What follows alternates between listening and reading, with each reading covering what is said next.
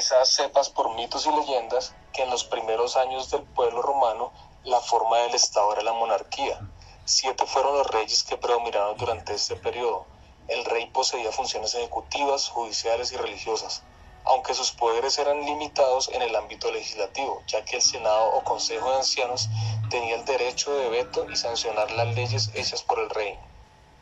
A continuación, si te quedas, te relataremos de manera enfática y clara con algunas acotaciones acerca de la era monárquica de Roma, dando origen a la leyenda de la loba capitolina amamantando los gemelos Rómulo y Remo, que más adelante decidieron fundar un nuevo asentamiento junto al río Tíber. Los gemelos no coincidían en el lugar de la creación del territorio. Remo, por su parte, prefería el promontorio del Aventino, mientras que su hermano Rómulo se inclinaba por la colina del Palatino. Decidieron dejar su disputa a las señales de los dioses. Para el día 21 de abril del año 753 a.C., Rómulo da muerte a su hermano, que fue el primero en pagar con su vida la violación de la frontera sagrada. Rómulo se rodeó, de bandidos y vagabundos expulsados de sus propias ciudades para constituir Roma, engañando a los sabinos en una feria y secuestrando a sus mujeres para poblar su reinado, creando así a los latinos sabinos. Tras la muerte de Rómulo, Numa Pompilia lo sustituye, el cual es recordado por su excelente administración de las tierras gobernadas por Rómulo y por la paz y tranquilidad que dio al pueblo durante su reinado. Tras una muerte natural, Tulio Hostilio es su antecesor con un espíritu de guerrero, triunfando en varias guerras civiles, ampliando su territorio y exponiendo su supremacía dejando una herencia en el Senado con la creación de la curia.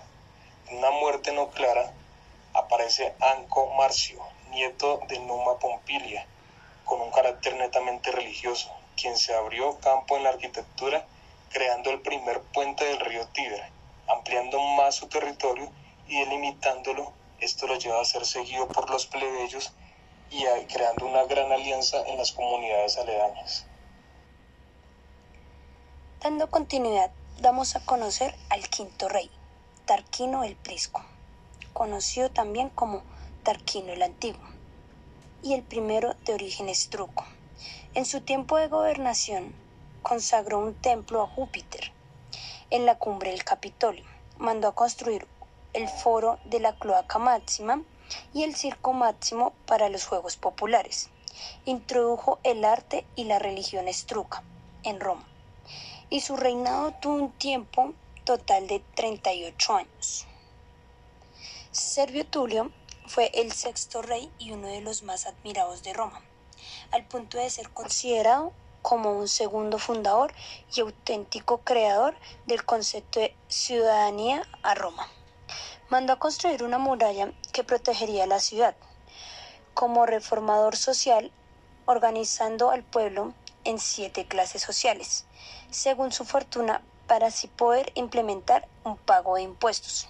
Su duración de reinado fue de 44 años, hasta que fue asesinado por su propia hija Tulia, en complicidad de su yerno Tarquino el Soberbio. Y finalmente, Tarquino el Soberbio, el séptimo y último rey de Roma, ejerció un gobierno despósito este rey fue el asesino de su suegro Sergio Tulio. Era un tirano entregado a los placeres mundanos, por cuya razón se ganó la antipatía del pueblo. Violó a Lucrecia, esposa de un destacado ciudadano, acto que le dio lugar a una asamblea popular en el cual le quitaron el mandato como consecuencia de lo sucedido. Y con aprobación del ejército se cambió la forma de gobierno por el sistema republicano.